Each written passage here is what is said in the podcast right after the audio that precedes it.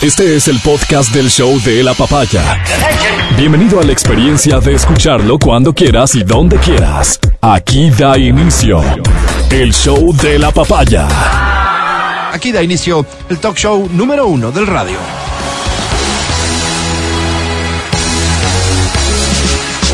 Y es número uno porque con nosotros todos los días está Matías Dávila. ¿Cómo estás, Mati? Amigo querido, ¿cómo estás? Buenos días. Estoy en mi faceta corporativa. Te deseo el mejor de los días. Buenos días. Muchísimas gracias. Es número uno, sin duda, porque está Adri Mancero. Adri. Buenos días, Hola. chicos. Yo estoy súper bien. No estoy ¿Sí? en fase corporativa. No, ¿No? es viernes. Estoy No, muy viernes. Ya muy no vas a usar mascarilla en cabina porque está descartado cualquier posibilidad de contagio de COVID, ¿verdad? En dos exámenes. Muy bien. Ah. Verónica Rosero se suma en breve. Aquí está el equipo del programa a esta hora. Nuestro productor al aire, Diego. A Diego le doy la bienvenida. Está Vale en cabina. Está Feli en Democracia TV. Soy Álvaro Rosero, el más humilde de sus servidores. Y pues es que nos comprometimos en algún momento, y no sé ni por qué, a que los viernes no hablábamos de política. Y, y a ratos eso me, me, frustra un poquito. Pero vamos a- a sostener nuestra palabra y nuestro compromiso, intentando que el viernes sea más bien de otro tipo de contenidos. No necesariamente gratos. Este que traigo el día de hoy es un contenido que probablemente te rompa en dos el corazón. O en muchos pedazos del corazón. A nuestra generación, esto le ha dolido a quienes ya han, se han enterado, digamos, de, de esto que se difunde hoy, o de esto de lo que nos percatamos apenas hoy, décadas después. ¿Qué? Estoy hablando de esta imagen que se compartió ayudándonos a, a observar algo que probablemente nadie lo había hecho. Es una imagen en la que se observa a uno de los personajes más reconocidos, no sé si queridos, pero más reconocidos de nuestra infancia y de la infancia de un montón de generaciones. Estoy hablando del profesor Girafales. ¿Alguien supo alguna vez si tenía nombre o digamos Agustín Girafales? Siempre fue solo el profesor Girafales. Así es. El profesor Girafales, este profesor de los muchachos de la vecindad y de otros que nunca supimos dónde vivían, Así ¿no es es. cierto? Eh, una persona que lidiaba con estos niños difíciles, ¿verdad? Así es. Pero que además nos presentó durante, déjala Feli, déjala porfa, nos presentó durante eh, eh, la serie, lo que duraron no sé cuántos capítulos, de esta súper exitosa serie El Chavo del Ocho. Nos permitió observar también su faceta sentimental Humana, claro, ¿no? humana y sentimental. Y todos creímos en, en- en un, en una relación y en un amor que era además muy bonito porque se trataba de un hombre que siendo maestro se había enamorado de una Madre de familia. madre, de una señora viuda que lidiaba sola con la formación de su hijo Kiko. Sí. Entonces esto tenía un mensaje implícito bien bonito, porque decías vos, fíjate cómo este eh, el, el- el hecho de que eh, esta señora tenga un hijo eh, eh, No fue un impedimento justamente para que él se enamore de esta mujer y, y pues ay, tenga una relación que, que parecía muy bonita, ¿no? Muy bonita, porque cuando se veían, acuérdense ustedes cuando cuando llegaba esta escena en que se miraban, porque el, el uno iba entrando y la otra estaba por ahí, eh, eh, se paralizaban, sonaba esta musiquita, no esta, pero sonaba una musiquita de, de amor, literalmente, de este amor que además para entonces lo veíamos como, como un tema Era hermoso. Estrictamente espiritual, pues una cosa bien bonita, ¿no es cierto? bien bonita. O sea, realmente yo creo que esto contribuyó, en algunos casos tal vez conscientemente, pero en la gran mayoría inconscientemente a que creamos en el amor, Así es. en el buen amor, Así es. en el buen amor. Entonces digo, eh, eh, quien se percata de esto y lo difunde recientemente, nos ha roto el corazón. Nos ha roto el corazón Hay cosas porque... que, yo creo que hay cosas que no deberían, hay cosas que, aunque sepas, calla, deberían callarse. calla. Sí, sí, sí, sí. Eh, No a ver, la Mira, mira lo que dice, mira lo que dice Carlos Portela. Dios sabe qué puede pasar si no mentimos. dice. Yo creo Wow. que en algunos casos hay Qué que. fuerte Sí, sí. Mejor. Qué fuerte. Estoy de acuerdo con eso y sobre todo porque uno debería pensar siempre en, ok, lo que yo sé es verdad, pero ¿a quién le va a beneficiar que yo lo difunda? ¿Quién gana con esta verdad? Porque no sé si esta frase que nos compartes justamente pone en duda aquello de que la verdad siempre va a ser mejor. Probablemente haya verdades que sea mejor mantenerlas ocultas. Tal vez esta debió mantenerse oculta.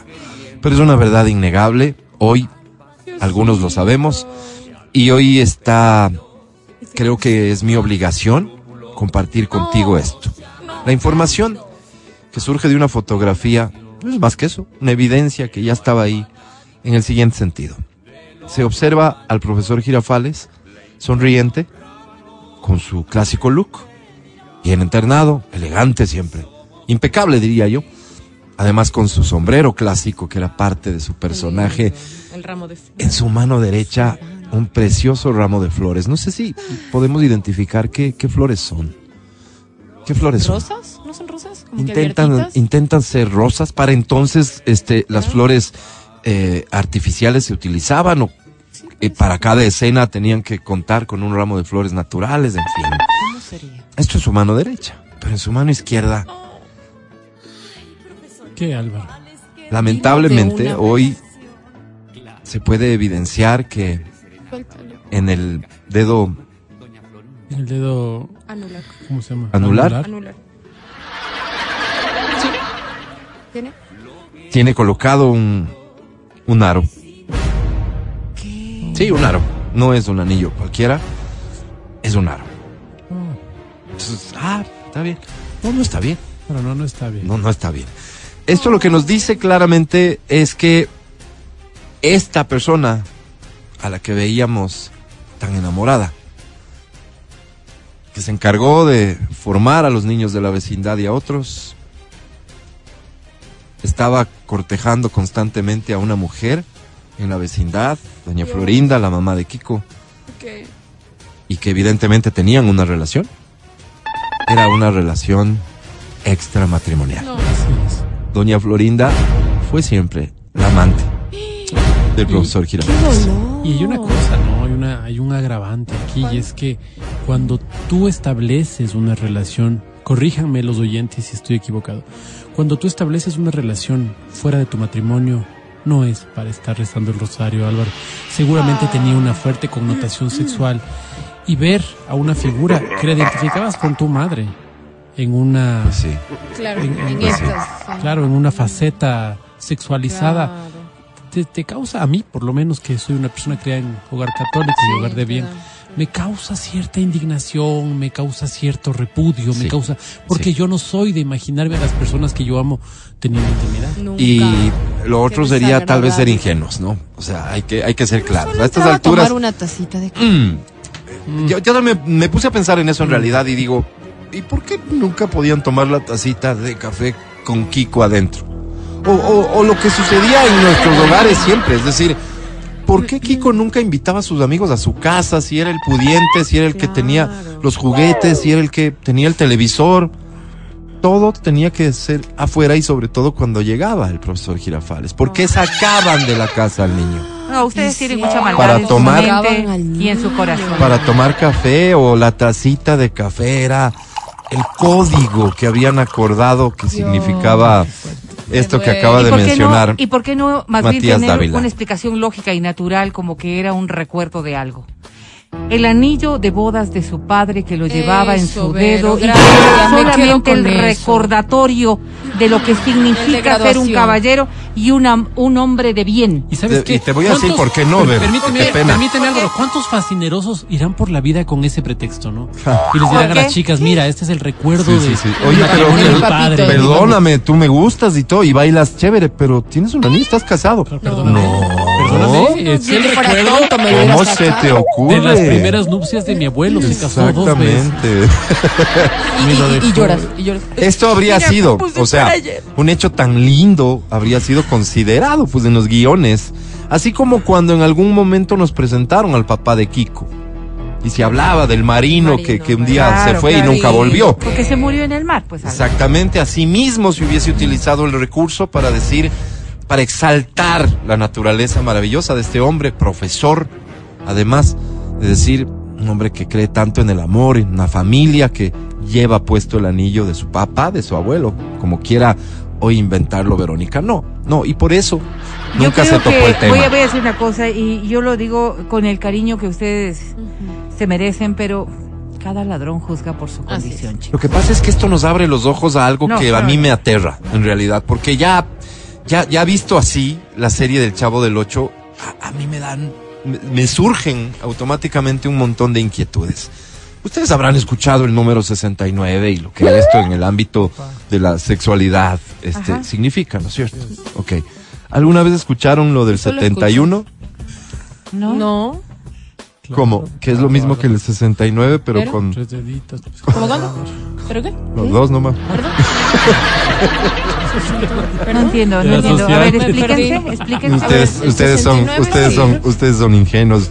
No, no ingenuas. ustedes son, son, son puras, 71, ustedes son sanas, Y está digamos. bien, y está sanas. bien y dejémoslo así. Y yo no quiero, yo, yo no quiero cambiar 61. eso, pero tal vez alguien que me esté escuchando allá afuera lo escu- lo- también lo escuchó y, y, y me lo puede decir ahora Pero ¿y qué tiene en que absoluta ver? reserva qué significa Por esto favor, alguien me A ver, de ¿y qué en, en tiene que este ver? ¿A dónde contexto quieres el llegar? 71 qué significa ¿Y a dónde quieres llegar con ¿Sí? el 71? En este contexto, el 71, ¿qué significa? Quien me lo diga, de hecho le voy a regalar un premio. ¿Pero Al qué? A ver, a ver. 0992-50993. Ahora dime, ¿por, qué mencionas el 71? ¿Por la, por la, la, Por la señora del departamento Porque del estamos 71? haciendo un análisis la señora- semiótico, la pero señora espera, espera. Vamos a ver para dónde quiere ir. Adelante, Sí, no, no, no, es que a ver, por eso digo, a mí esto me genera una serie de alertas. No es que me, no es que me resulte grato, pero para nada. Ustedes me conocen.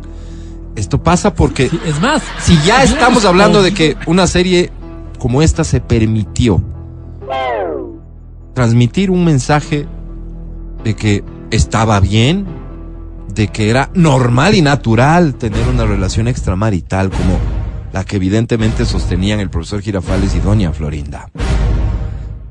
Pues lo de la bruja del 71.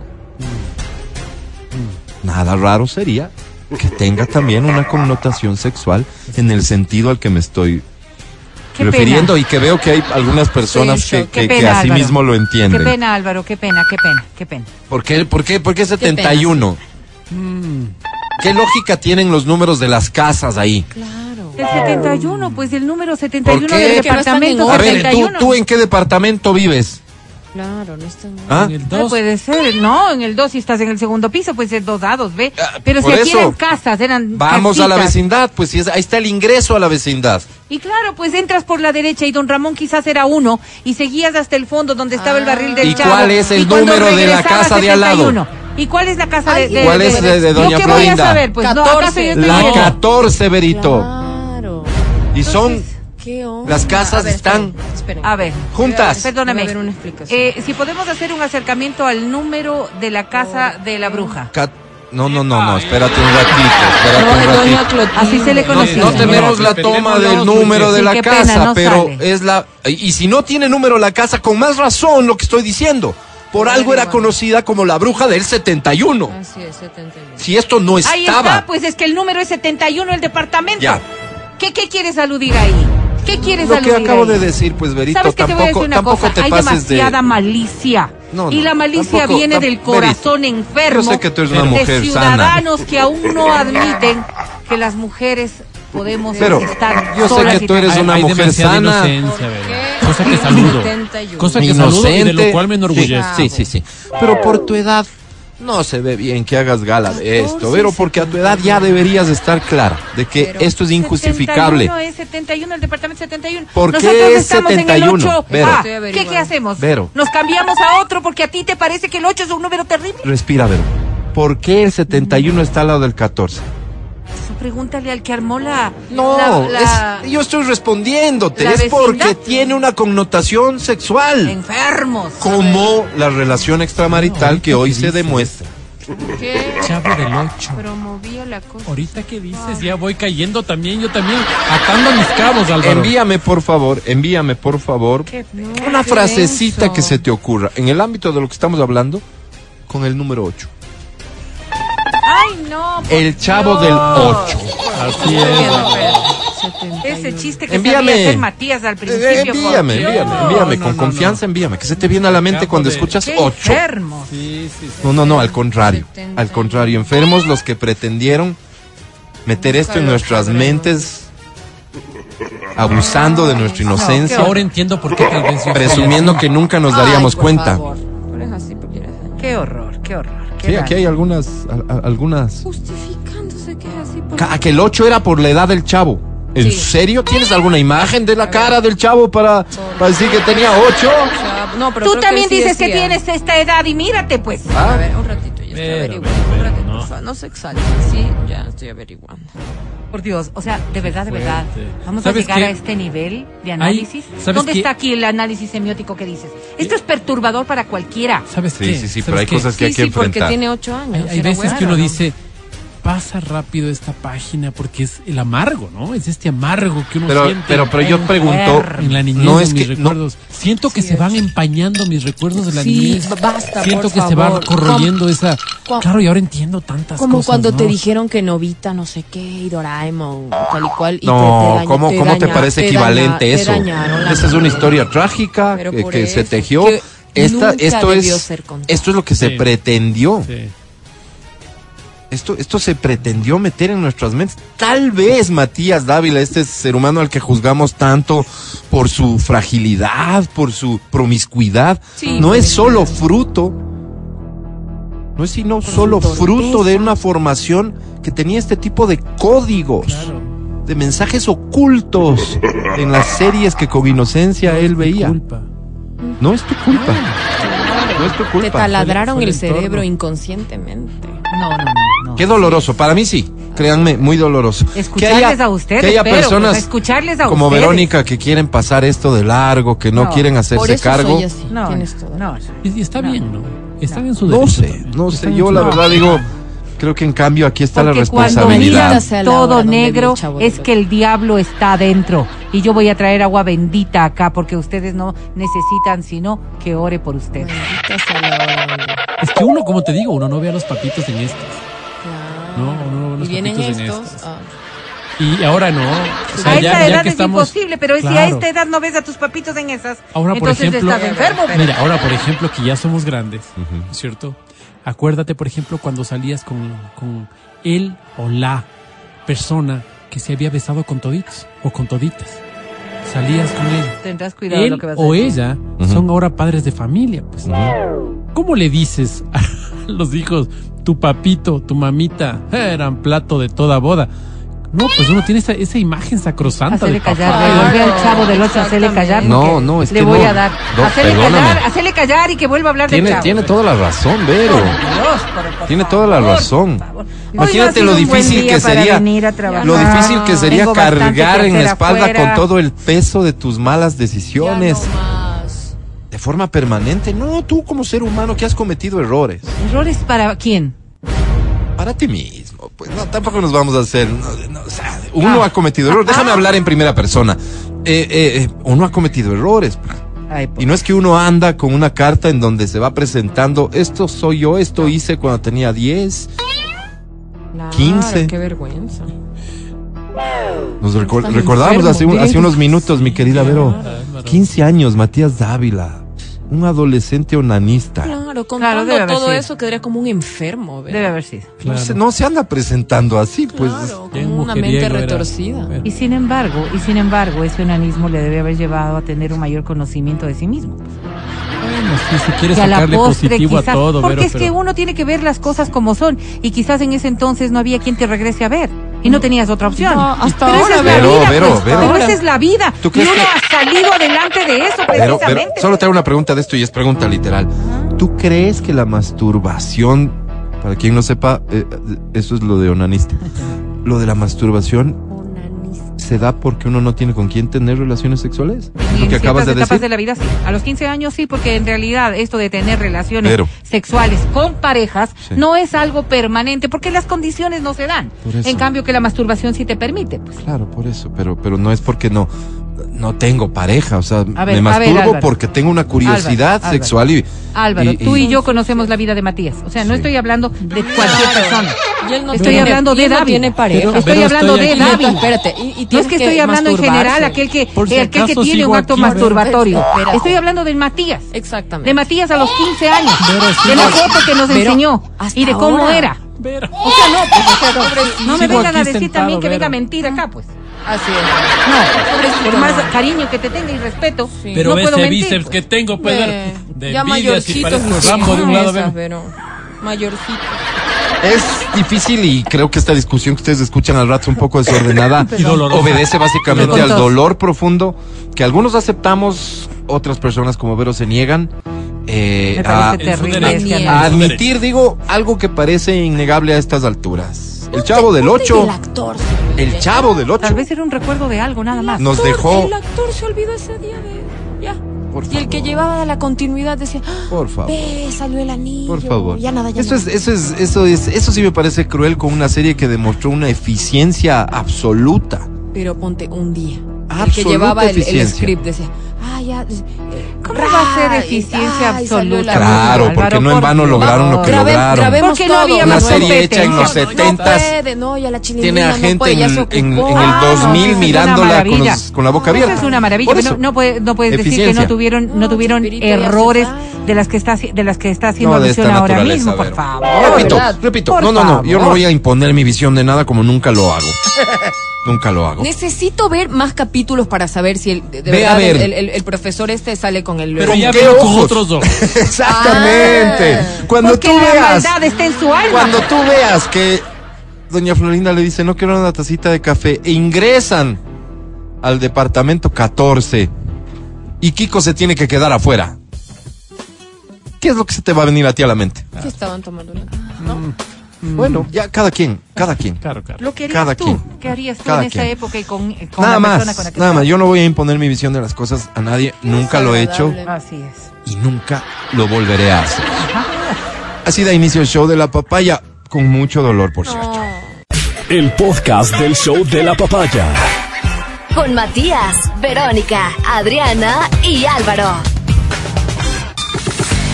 Seguimos con el show de la papaya en Exa FM. Ahora presentamos Hagan silencio y muestren respeto para recibir a la Sensei de XFM.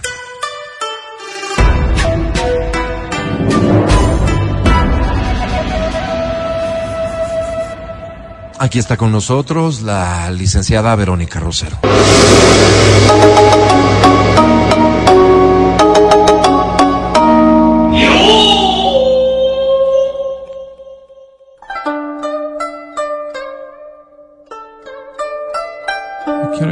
Estoy bailando ¿Pero internamente. Ah, Ah, ha venido bravo eso.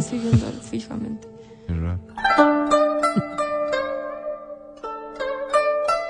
Que nadie les haga cambiar de genio el día de hoy. No lo permitas. Tarde, Feliz feriado. gracias. Vamos a las casas, Vero. Sí, sí. Hoy, un tema para los padres. Y sobre todo porque vemos en el día a día cómo hemos ido progresando en el ámbito de la educación y cómo Eres en- de, de algún momento hemos tomado conciencia de que los niños desde muy pequeñas edades tienen ya esta capacidad reflexiva. Y en la mayoría de los casos pensamos que el, la utilización de la palabra no se ha vuelto como una opción negativa frente a la vida. No. Siempre estamos hablando de la asertividad. Estamos hablando de ser siempre más bien propositivos.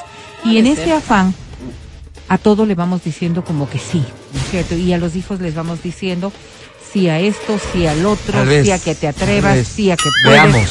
Sí, porque esto, sí, porque ¿Por aquello. qué no? Y cuando, y cuando ellos te dicen no frente a algo, entonces viene, dependiendo de las edades, obviamente, esta capacidad de poder decirles, es que te estoy diciendo que sí y punto. Yo, que soy tu padre, te digo que sí. Voy a poner un ejemplo claro. Sí, porque no, no, Saluda con beso. Saluda con beso a la abuelita. no. No, no, ¿cómo no? Saluda con beso a la abuelita. Saluda con beso al señor. quiero. Saluda con beso acá. Esta tónica, en donde nosotros nos ponemos a pensar y decimos, "Pues, ¿cómo no le va a dar un beso a esta persona? ¿No es cierto? Adri, salude con beso al señor. Así es. Y no, y no respetamos, Señor viejo. ¿no es cierto? Esta autonomía que puede tener el menor para optar por un no. Nunca evaluamos por qué el niño dijo no. Damos por hecho de que es una actitud infantil Solo que no tiene, rebeldía, que no tiene racionalidad. Exactamente, ¿no es cierto? Cuando tú le dices a un adolescente, es que debes ir a tal sitio y te dice, no, no, Y posiblemente hay algún argumento de por medio que no hemos sido capaces de escuchar. Hacia eso voy. No es simplemente el hecho de que si te dice no a todo y tú vas a respetar Respeta. ese no a todo. Pero enseñar a nuestros hijos a dar valor al no es tan importante como enseñar a dar valor al sí. Sí, a hacer ejercicio, sí, a comer sano, sí, a un montón No de hacer cosas. ejercicio, no a Sí. comer sano. Fíjate, cuando nosotros nos ponemos en esas órbitas, ¿no es Sí. cierto? No, no, no, No, no. porque hay este argumento de por No, medio. no hago ejercicio porque me duelen las rodillas, mamá. Por ejemplo, por ejemplo, muy, muy gráfico. Y claro, nunca hemos preguntado nosotros por qué no. Cuando tú le dices, pero ponte a patear la pelota o... No, Prefiero jugar play. te estoy diciendo que salgas a jugar. No hay, no hay este concepto de valoración del no. No hay este propósito Vaya a tomar con los de amigos. entender el no. No, pues. Y hoy estimamos que para que nuestros hijos, para que nuestros hijos, en un momento dado de la vida puedan decir no y sobre todo defender ese no, hay que saberlo respetar. Y les voy a poner un ejemplo más claro. ¿Qué pasa cuando en la adolescencia a un niño que va a una fiesta, un compañero le dice prueba esta droga? Y este niño le dice en principio no. No. Y frente a la insistencia de los otros, un niño que no le ha dado, que no tiene esta fortaleza de validar su no. Ajá. entonces simplemente Ya, bueno. llegará, llegará Yo- al punto en el que no diga, ya, ok. Ok, vamos, sea, vamos. tú- tú lo que me Porque estás diciendo- estoy diciendo que en un antecedente siempre fuimos formando a que la validación del no está dada por cualquier cosa menos por tu criterio reflexivo. Ok. Tú lo que me Sí, estás diciendo es cosas- que esto de validar el no nace en casa. En casa. Pero validarlo necesariamente significa respetar su no o escuchar Eh, razones. reflexionar sobre ese no. Sí, porque no quiero bañarme. No, pues claro. Claro, no, no. Y no, y ya no quiero hacer los no, deberes. pero espérate, no. quiero bañarme. ¿Por qué el agua está fría? Pues que lo que hay. Ah, no, no.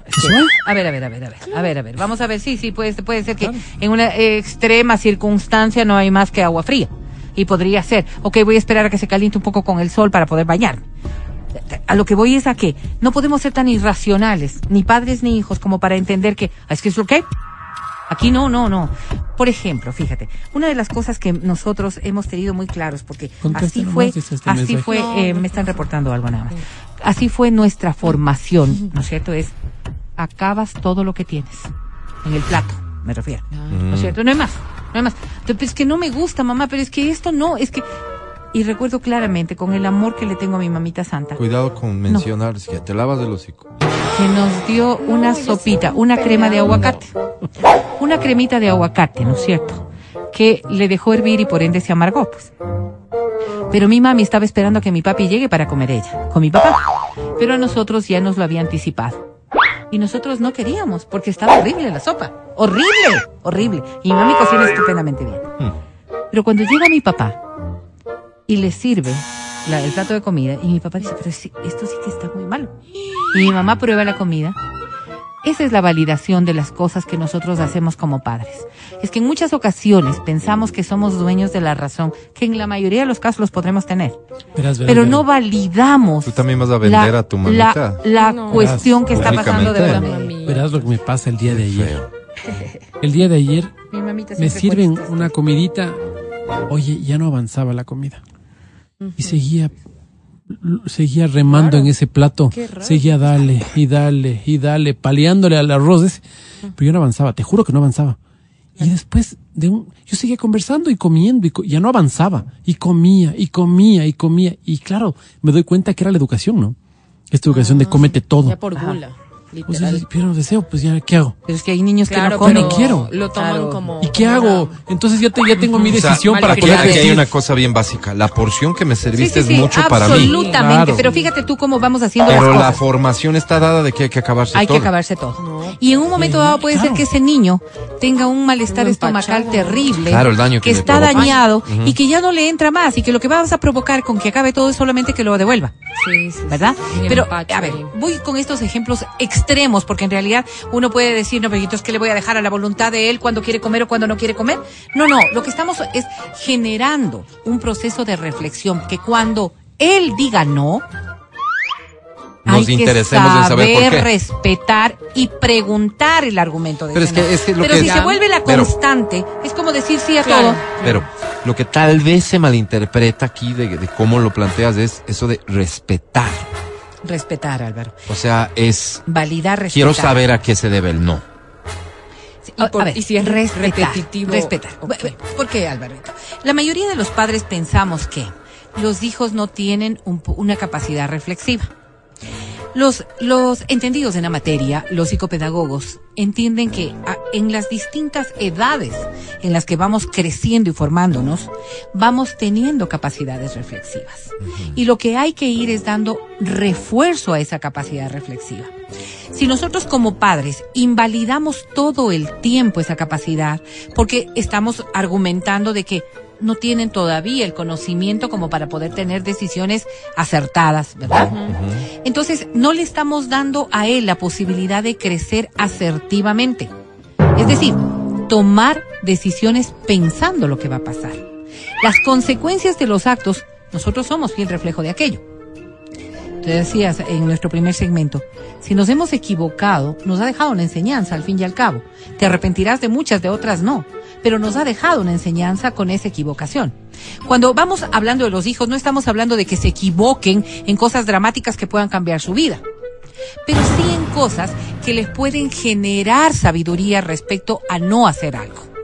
Fíjate tú como, por ejemplo, un niño que cuando tú le dices allí no deberías pisar, se cae, se golpea y le duele, posiblemente a la segunda no va a pisar allí.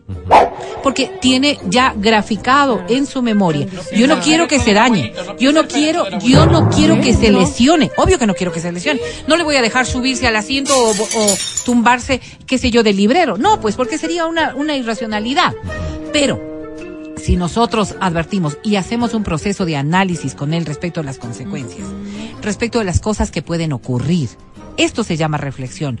Y nosotros también hemos ido habla- a- a- hablando y hemos ido analizando el tema de la reflexión, aunque no la hayamos pasado en carne propia, pero con elementos que hemos visto por fuera, nosotros como adultos vamos reflexionando. Pues. En temas de seguridad vamos reflexionando. Ya no me salgo pues solito a las 3 de la mañana de la discoteca, busco con quién irme al menos. O sea, estas cosas que son producto de la reflexión en una etapa adulta, lo mismo puede ocurrir en un proceso de reflexión con los menores. Pero hay que enseñarles, y sobre todo nosotros, ¿no es cierto?, a saber que tienen una voz interna que les va guiando adecuadamente. Pero para incrementar esa voz interna hay que darle valor a eso. Eso solamente se llama reflexión. La voz interna es la reflexión. Sí, lo que nosotros decimos, sabes que, que esto me puede llevar, y casi siempre nos cegamos y nos ponemos tapones para no escuchar, es lo mismo que hacemos con los niños. Pero comprender cómo se sienten y actuar en consecuencia, ese sí es un paso súper importante para enseñarles a ellos a dar valor al no. Yo les daba un ejemplo, yo les daba un ejemplo de, de esto de no la droga, ¿verdad? No a un acto que no quiero hacer. Una relación sexual en la que no 71. quiero estar todavía. Pero si nunca le enseñé, ¿no es cierto? Que ese no tenía valor, que tenía validez y que cuando tú dices no, Es hay que no saber nomás. respetarlo. Pues Oiga, entonces, Álvaro. estas cosas que sí son tan demostrativas de que no quiero hacer algo, tienen que ser defendidas y tienen que ser validadas por la persona y por quien las está escuchando. Es un proceso que sí toma tiempo, es un proceso que tienes que hacerlo con los niños desde muy pequeño. No te digo que le vas a decir a todo lo que él dice, no, ah, perfecto. No, no, porque hay que reflexionar sobre aquello. Matías ponía el ejemplo clarísimo de, es que no, No me quiero bañe. bañar. Claro, las no consecuencias de no bañarse Sí. es esto. Todos tenemos que bañarnos todos los días porque esto es lo que ocurre.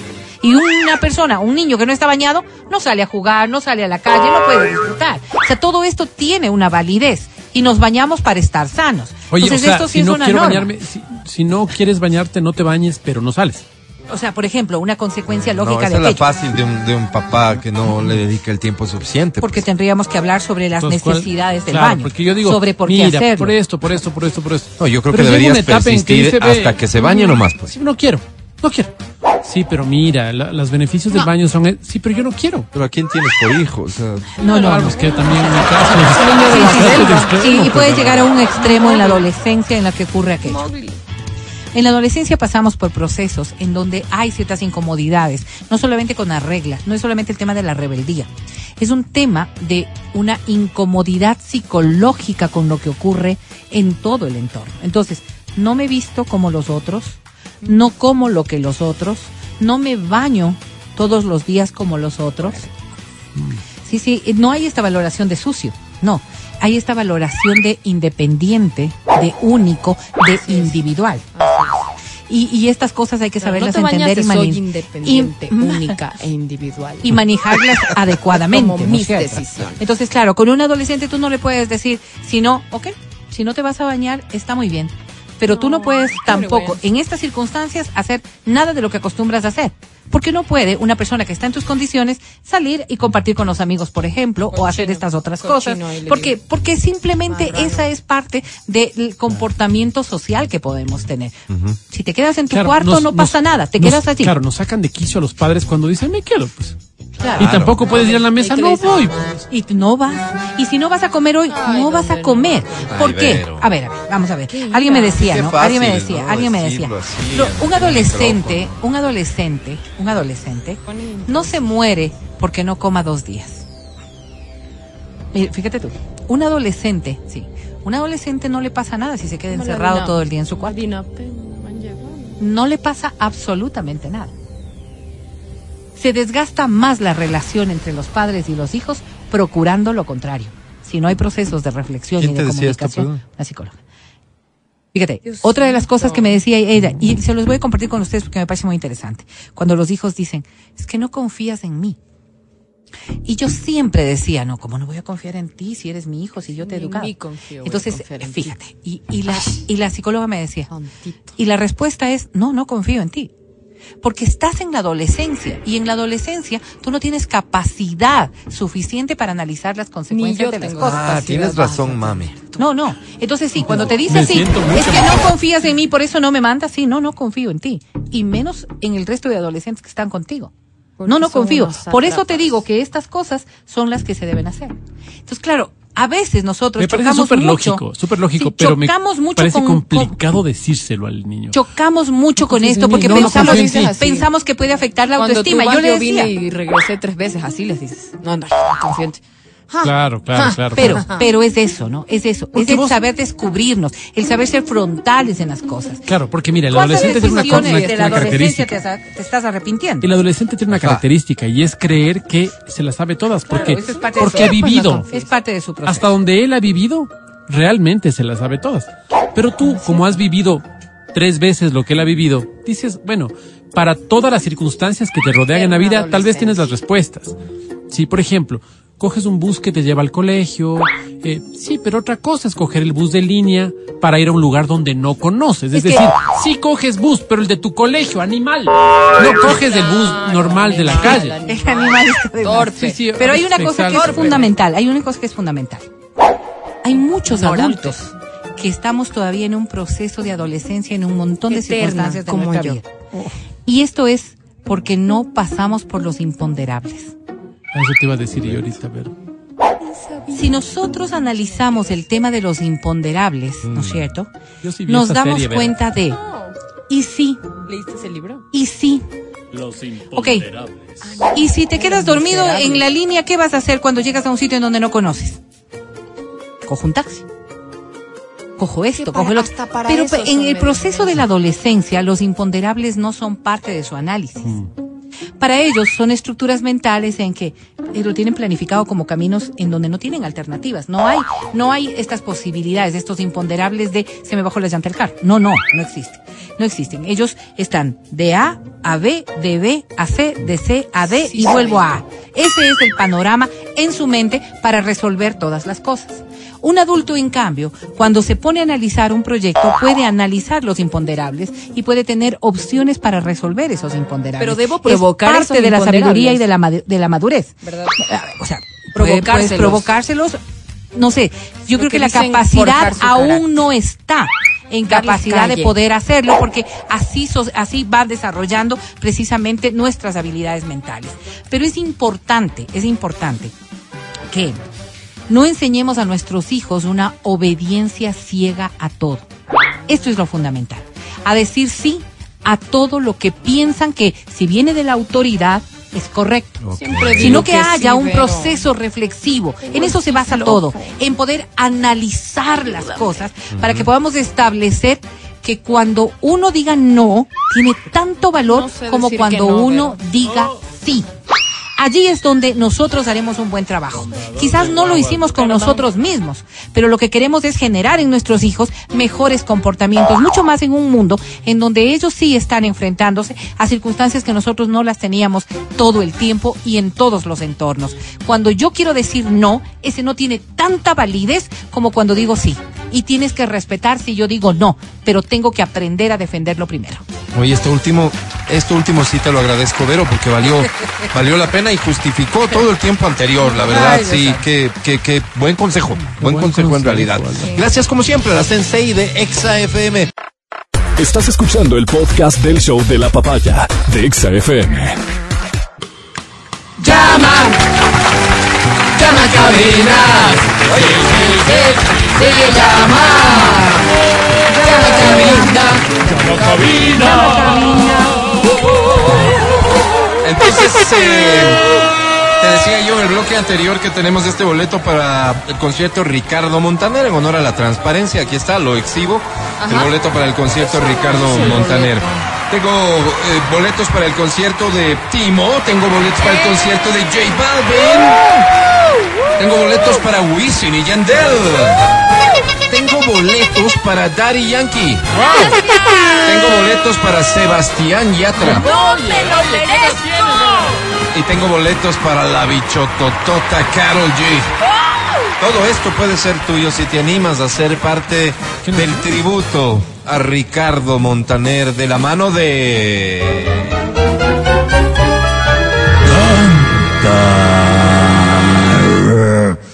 Canta, cholo, baila, suelta la varón. Solo baila. Hoy es viernes. ¿Y cómo puedo hacer un tributo a Ricardo Montaner si es canta cholo No baila? tengo ni idea, pues tú te estás inventando ahorita. Pásame el varol- bailoralizer, por favor. Bailoralizer. A ver, La toma, Álvaro. maquinita ploma de ahí. A ver cómo nos va. Dice así.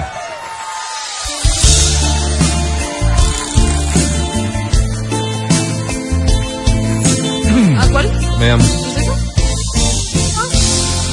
Nunca he oído ese canción. Ahí va. Dame una caricia y dame el corazón. Métele más Dame bailoralizer. un beso Espérate un rato. Oye, pero eso no es bailable. Dame una mirada. ¿Eh? Gracias, Dame bailoralizer. obsesión.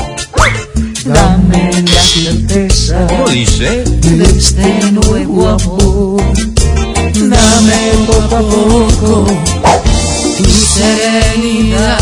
¿Cómo dice? Dame con un grito la felicidad ¿De qué? de llevarte a llevar a la cima del cielo.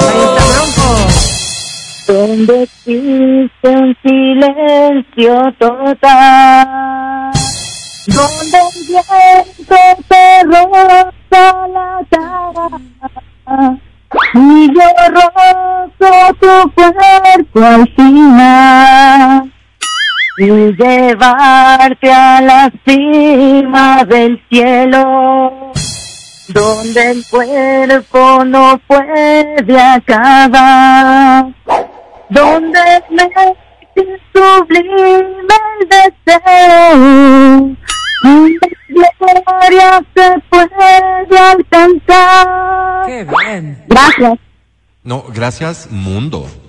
gracias mundo. ¡Bravísimo! Estupendo.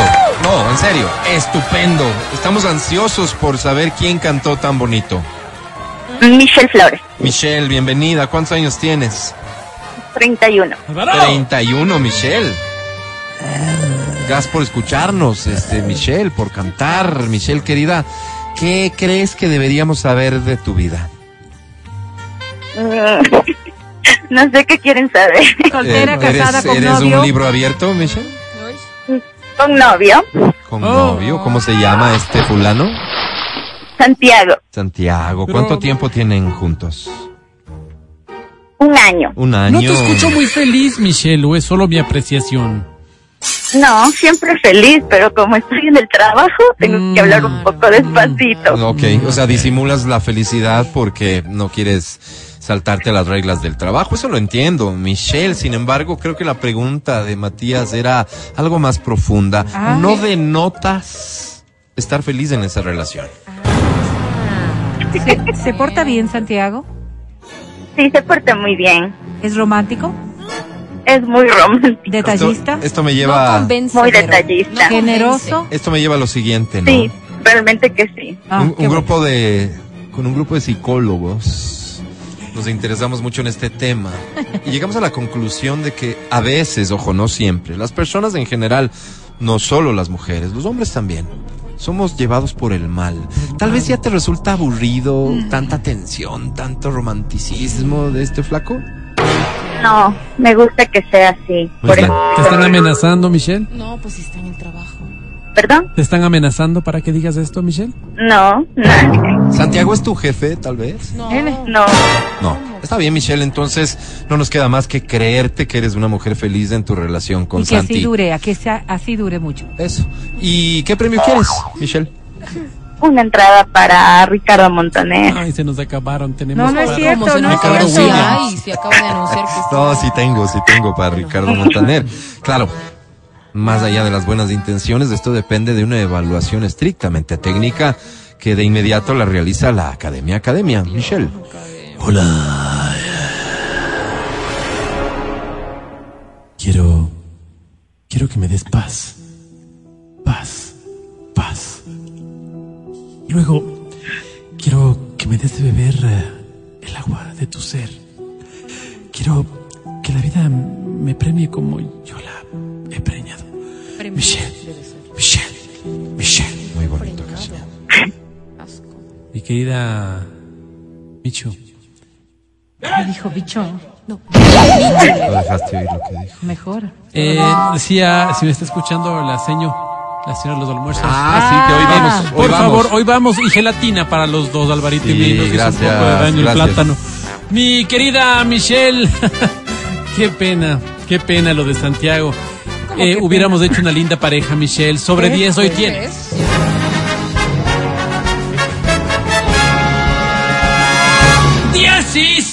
¡17! Felicitaciones, Michelle. Sí, ganaste, Michelle. Qué bueno, qué bueno que comencemos con pie derecho entonces, este tributo a este gran compositor, gran cantante, gran ser humano, gran ser humano, Ricardo Montaner. Tributo que continúa con esta que dice así. ¿Cuál es esta? No, no, tienes que, tienes que ponerle, tienes que ponerle Bailora Láser un poco. ¿Cuál es esta? El homenaje que CNCO le hiciera a Ricardo Montaner.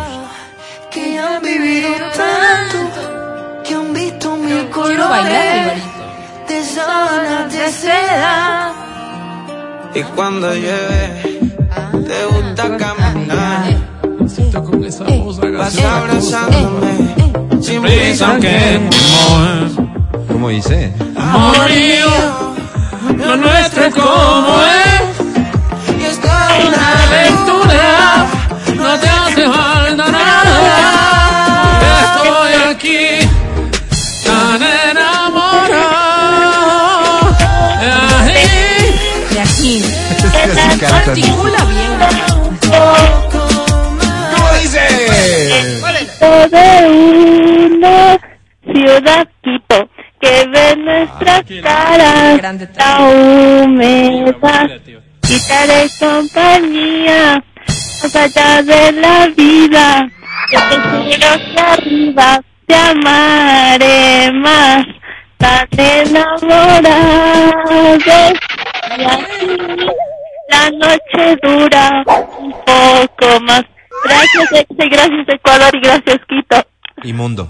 y mundo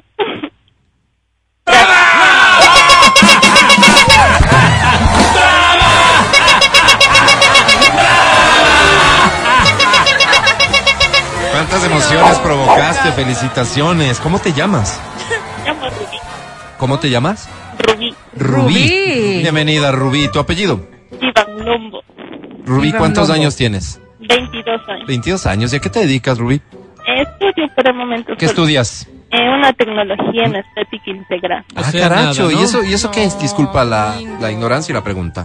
Es como para tratamientos de la piel, faciales y corporales. Oye, que tú dirás, ¿no? Entre, entre tú por, por, por ser delicada, que cuánta falta les hace muchachos, dirías tú, ¿no? Ay, no, qué grosero. Rubí, ¿verdad? Sí, ¿no? Oye, Rubí, querida, eh, ya pasando a lo que es el plano personal de Rubí, ¿qué podríamos decir?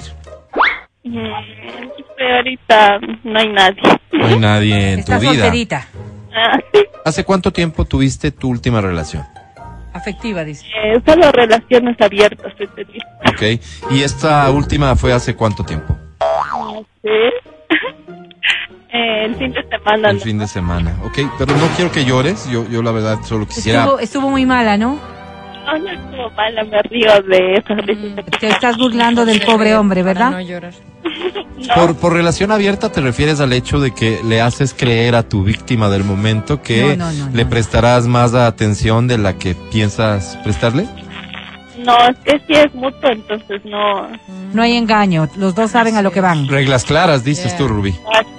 Muy bien. Rubí, querida, ¿qué premio estás buscando? ¿Sesentadillas? Para, para Sebastián Yatra. Dejen oír. Para Sebastián. Yatra, sí, cállense.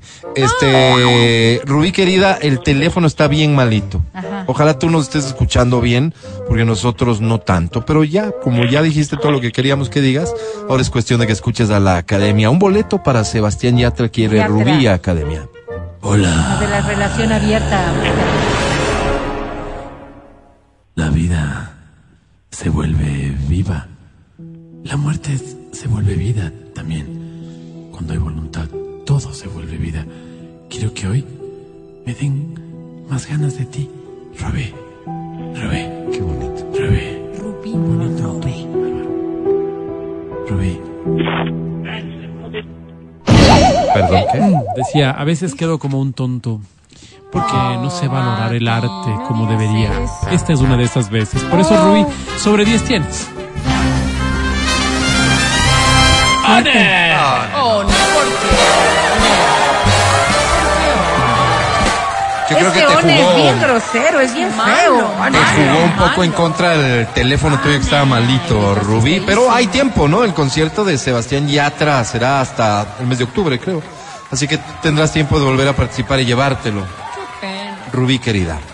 Seguimos. Tributo a Ricardo Montaner, 1120. ¿Qué? Esta dice así. No, no.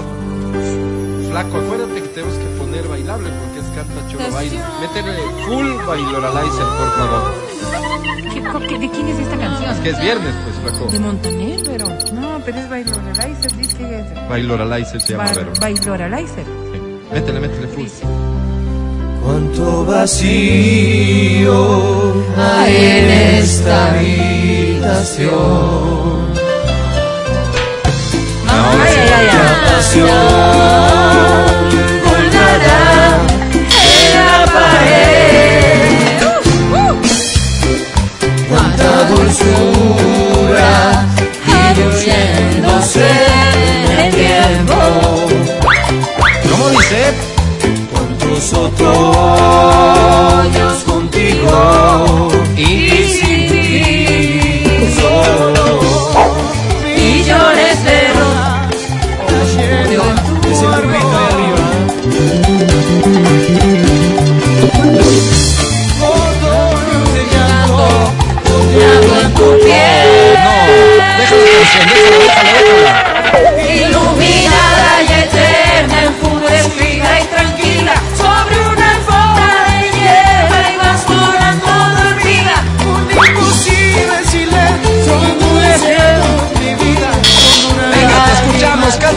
fuerte.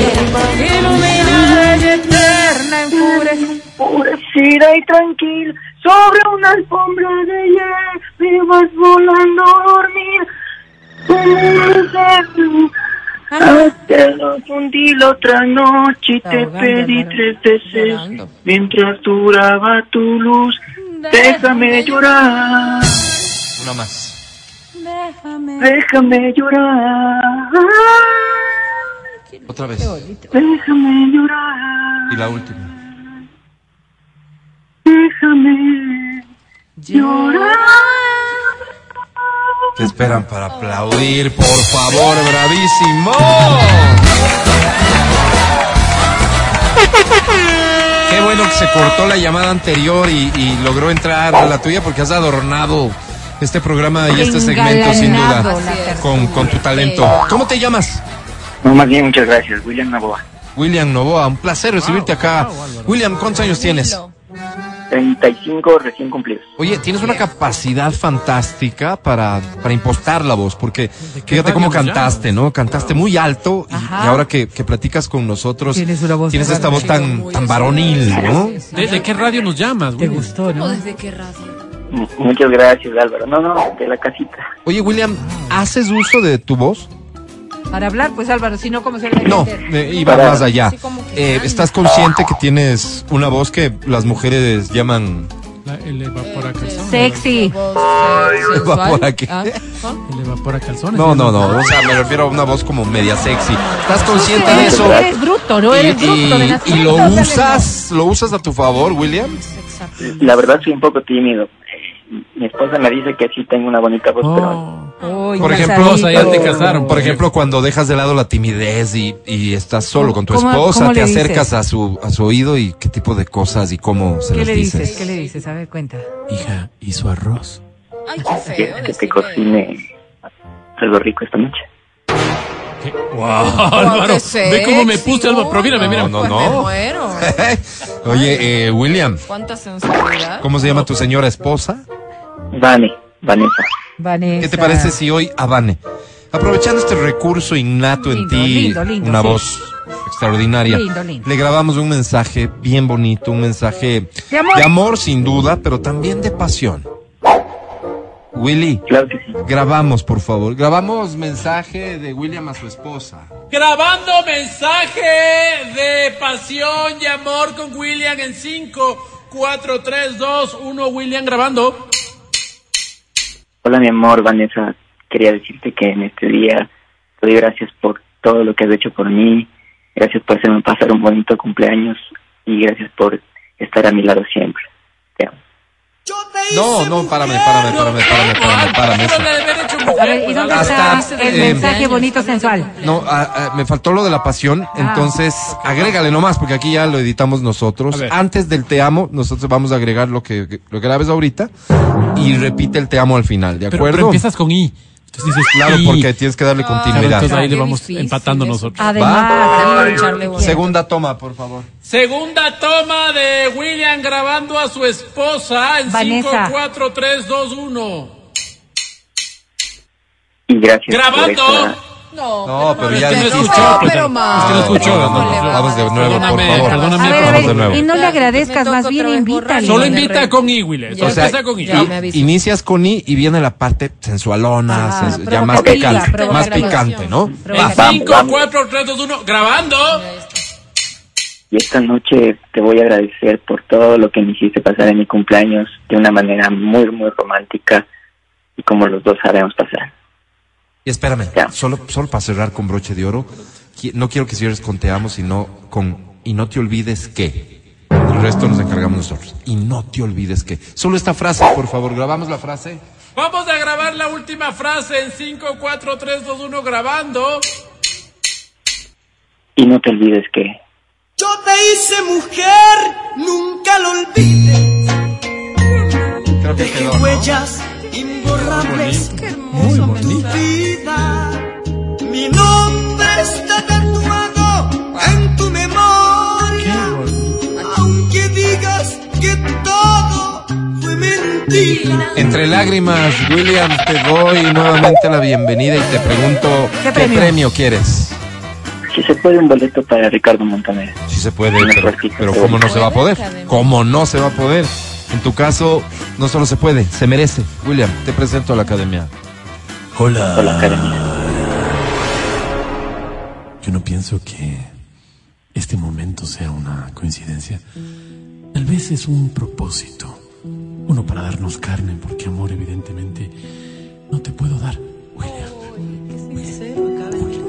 Para darle carne. Sí, reglas claras, Ah, por Mi lo que querido de Supermax hay descuento. William.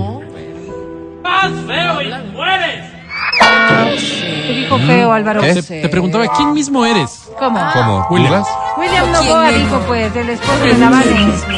Ok, te creo, William. Sobre 10, William, tienes.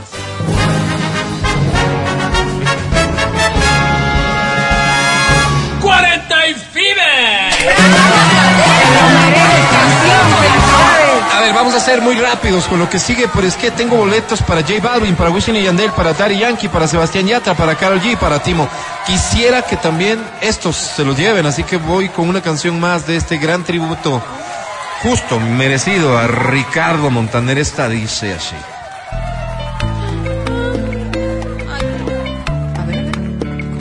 ¿Cuánto le pusiste de bailar a la quiero bailar. No, no, suele a ocho. Este tema es para vos. Ahí. Pero ¿Ves? dice Eso. de cumbia.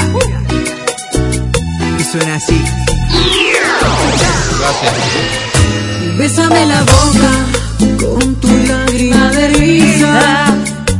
Bésame la luna y tapa el sol con el pulgar. Es más, Bésame si le puedes meter 10, creo que mejora. silueta. Y el mar más profundo, bésale con tu humedad. Ahí suéltale. Sí, mejor. En el oído, Gracias. ves el recorrido de mis manos a tu andar. ¿Cómo dice? Con agua bendita de tu fuente, bésame toda la fuente. Que me bautiza y me bendice. Esa manera de besar. papá. Bésame tus labios, esos duros, con ¿Ah? tus ojitos de colores. Besa la lluvia que resbala en la ventana. Besa mi vida y mis cenizas. Y te dirás que voy deprisa. Besa mi deja con un grito de dolores. Besa el torrente de ilusiones. Bésame todas las pasiones. Bésame el río hasta su desembocadura. Besa mi vida y mis caricias y me dirás que voy deprisa. Besa mis días y mis noches, mis diluvios y mi cielo a pleno sol. Gracias, Quito. No. Gracias, mundo. Mundo. Mundo.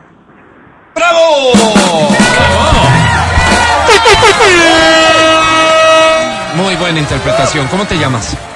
Luis Luis, bienvenido. ¿Tu apellido? Jaez. Luis Jaez. ¿Cuántos años tienes? Páez. ¿Qué, Luis Páez? ¿Cuántos años tienes? 27. 27 años. ¿A qué te dedicas, Luis? Eh, trabajo para una cadena de comida. Para una cadena de comida. ¿Qué tipo de comida? oh. Llegó alguien, capaz. Llegó el que jefe. Llegó alguien. No, no, no. Llegó el jefe del Espérate, le vamos a dar exacto. O sea, hay que, hay que entender, ¿no? Le vamos a dar cuatro Claro, segundos para que vuelva a llamarnos. Cinco si quieres, Álvaro. Bueno, Dale. para que vuelva a llamarnos. eh, sería una pena. Luis. Después de cómo cantó, sí. Oh. Me avisan cuando comience a contar el tiempo. pues. Eh, ¿Ya? Ya, Ya. Álvaro. ya. Cinco, cuatro, tres, dos, uno. Oh, no. Ahí di, ahí di, pues. Cero. ¡One! Qué pena mi, One, mi querido Luis. ¿Cuánto iba a sacar? Igual le va a sacar cero, Álvaro. Oye, pero ¿por qué? No Suerte para la próxima. Luis querido. Llámanos con saldito, por favor, para que no te vuelva a pasar esto. Ahora sí, nos tenemos que ir a un corte y ya regresamos. Escucha el show de la papaya cuando quieras y donde quieras. Busca XFM Ecuador en Spotify. Síguenos y habilita las notificaciones. Vuelve a escuchar este programa en todas partes. En Spotify, XFM Ecuador. El show de la papaya. Periodismo de investigación. Adriana Mancero. Mujer. Valiente. Curiosa. Persistente. Capaz de detectar nuevos ángulos, testimonios inéditos y datos ocultos sobre temas relevantes. Matías Dávila. Hombre. Donde termina lo evidente, inicia el trabajo de El Show de la Papaya. Periodismo de investigación. Buenas noches, estimados oyentes. Buenas noches, Adriana. En esta ocasión les traemos un especial investigativo sobre las situaciones precarias en las que muchas veces el trabajo de los ecuatorianos se ve afectado para llevar el pan cada día a sus hogares. Pues hemos detectado que en muy pocas ocasiones no son valorados los conocimientos académicos de sus empleados, su experiencia, sus valores éticos, pues con tal de lucrar a costa de ellos los orillan a realizar actividades forzosas y, ¿por qué no decirlo Adriana? Hasta vergonzosas. Buenas noches, audiencia. Buenas noches, Matías. Así es, trabajadores cada vez más inconformes y decepcionados de su clima laboral. Trabajadores despechados que diariamente asisten a sus puestos de trabajo con la esperanza de que sus superiores valoren su presencia. Es correcto, Adriana. Pseudo líderes eh, convirtiendo las oficinas en verdaderos circos, mercadillos y hasta cárceles, según lo hemos investigado. Es por eso que hoy les traemos una indagación periodística a la que hemos denominado.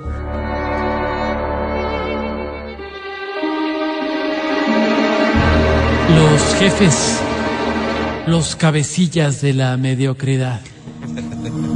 Así es, Matías, entornos desagradables comandados por gente torpe y abusiva que se rehúsa a cambiar sus malas prácticas, generando incumplimiento de los objetivos, venganzas, riñas entre los compañeros, impuntualidad y hasta ausentismo. Es por eso que los hemos clasificado. ¿Qué me dices, Matías, del jefe explotador? Ese tipo de jefe abusador y negrero. Con él hay hora de entrada, pero la salida es incierta. Gente que parecería que desconoce que ya se abolió la esclavitud y trata a sus colaboradores como sus sirvientes, pues al parecer asume que cuando firman el contrato laboral con la empresa, están vendiéndole su tiempo, su alma. Gente indelicada y hasta perversa que abusa de su poder, ya que pudimos descubrir que este tipo de personas llaman a sus empleados fines de semana y hasta feriados a altas horas de la noche, aprovechándose de su vulnerabili- vulnerabilidad con el objetivo de solicitarle nuevas propuestas o proyectos y hasta favores personales como retirar encomiendas, ir a la fiesta, hacer mingas, ir a asistir a alguna celebración familiar, servir bocaditos y bebidas o alguna fiesta infantil para disfrazarse de algún personaje. Personas inescrupulosas que se alimentan y succionan el tiempo de sus subalternos como sanguijuelas, intimidando constantemente con frases como afuera hay 10 que quieren su puesto. Solo la gente mediocre renuncia. Cuide su trabajo que nadie es indispensable. Afuera hacen lo mismo y más barato, sea agradecido. Tiene suerte de que aún trabaje aquí. Acciones sumamente dolorosas, Adriana, pero esto aún continúa y es por eso que les presentamos al jefe fantasma. Ese tipo de caudillo que solo se le conoce por la foto que se encuentra en los pasillos de la empresa. Nunca se lo ha visto, nunca se lo ha escuchado, solo se le conoce la firma.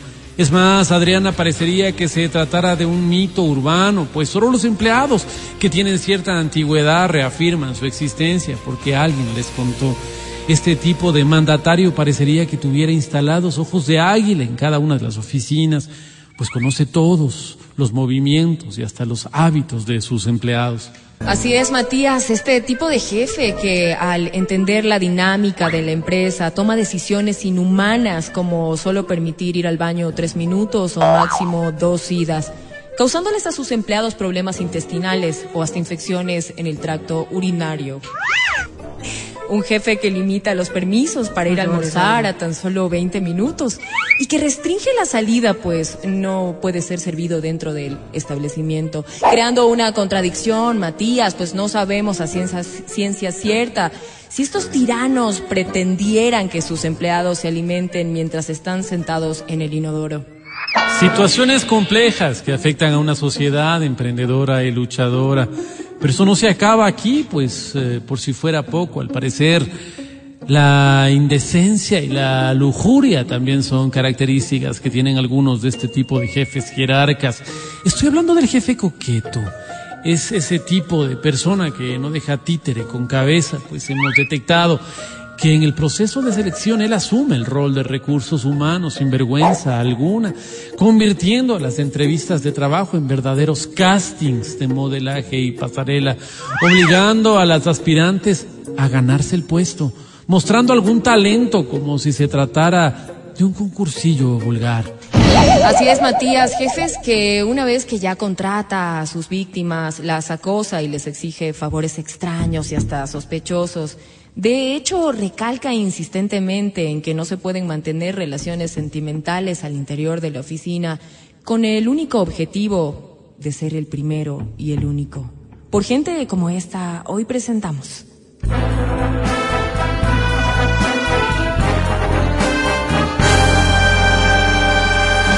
Jefes, entre comillas, los patrones de la inmoralidad.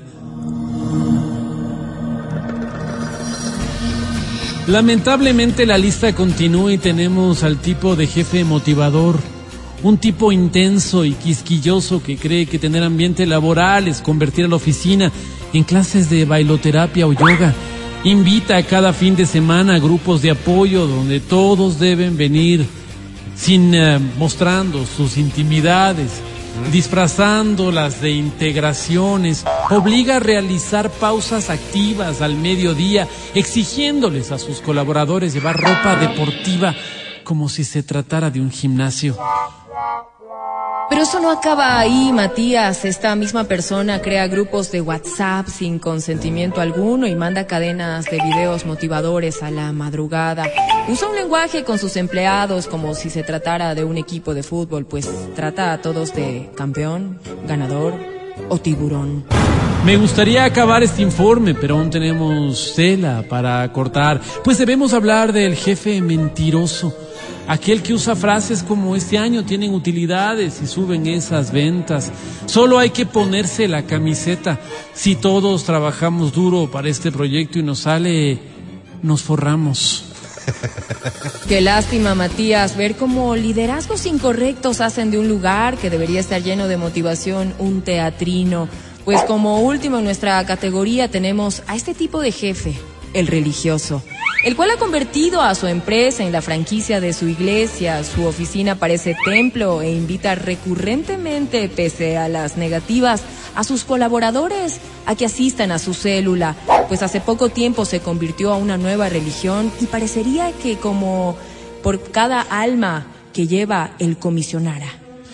Y solo eso, Adriana, sino que cambia la música ambiental de la compañía que antes tenía bonitos temas de vallenato, baladas de los 70 y toda música instrumental por alabanzas de himnos que finalmente no es tan mal, Adriana, pero es un playlist que se repite constantemente con la intención de que ellos empiecen a tararearlo inconscientemente. Es por eso que a esta investigación la titulamos Jefes, los comandantes de la tiranía.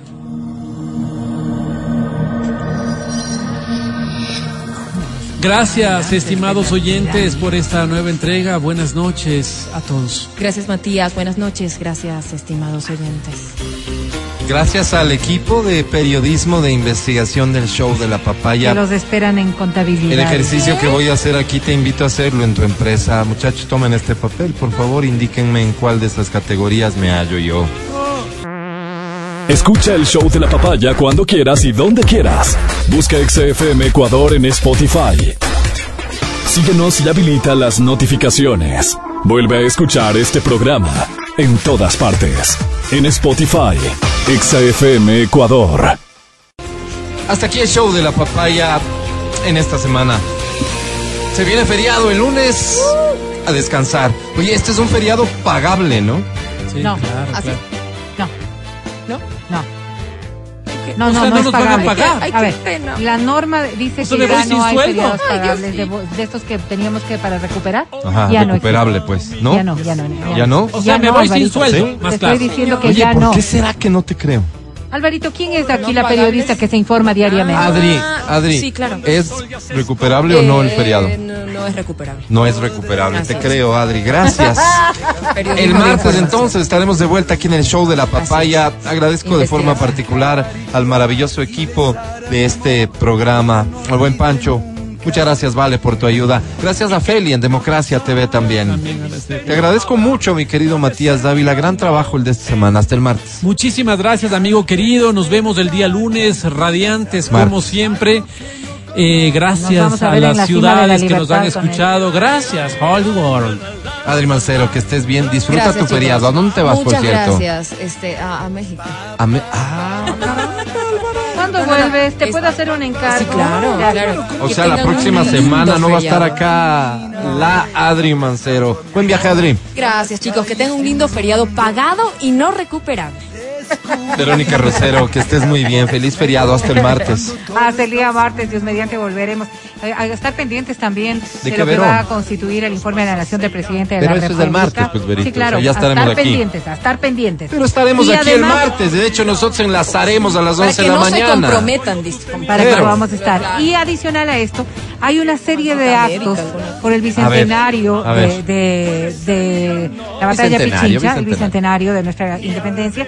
Y creo que vale la pena que hay varios actos. Yo no tengo la cartelera y hay como de- descargársela en las creo que en las redes sociales de que dice bicentenario o del municipio capitalino en varios sitios de la ciudad no, No han sido muy publicitados invita, dice. no han sido muy publicitados, sin embargo creo que vale buenos. la pena, sí, vale la pena que podamos un poco, además, participar de lo que implican. En la mayoría de los países en donde se han celebrado los bicentenarios, lo han hecho con gran trascendencia. Y sin Que nosotros también lo vayamos haciendo. Yo estoy muy de acuerdo con Pikachu. Si así que no me.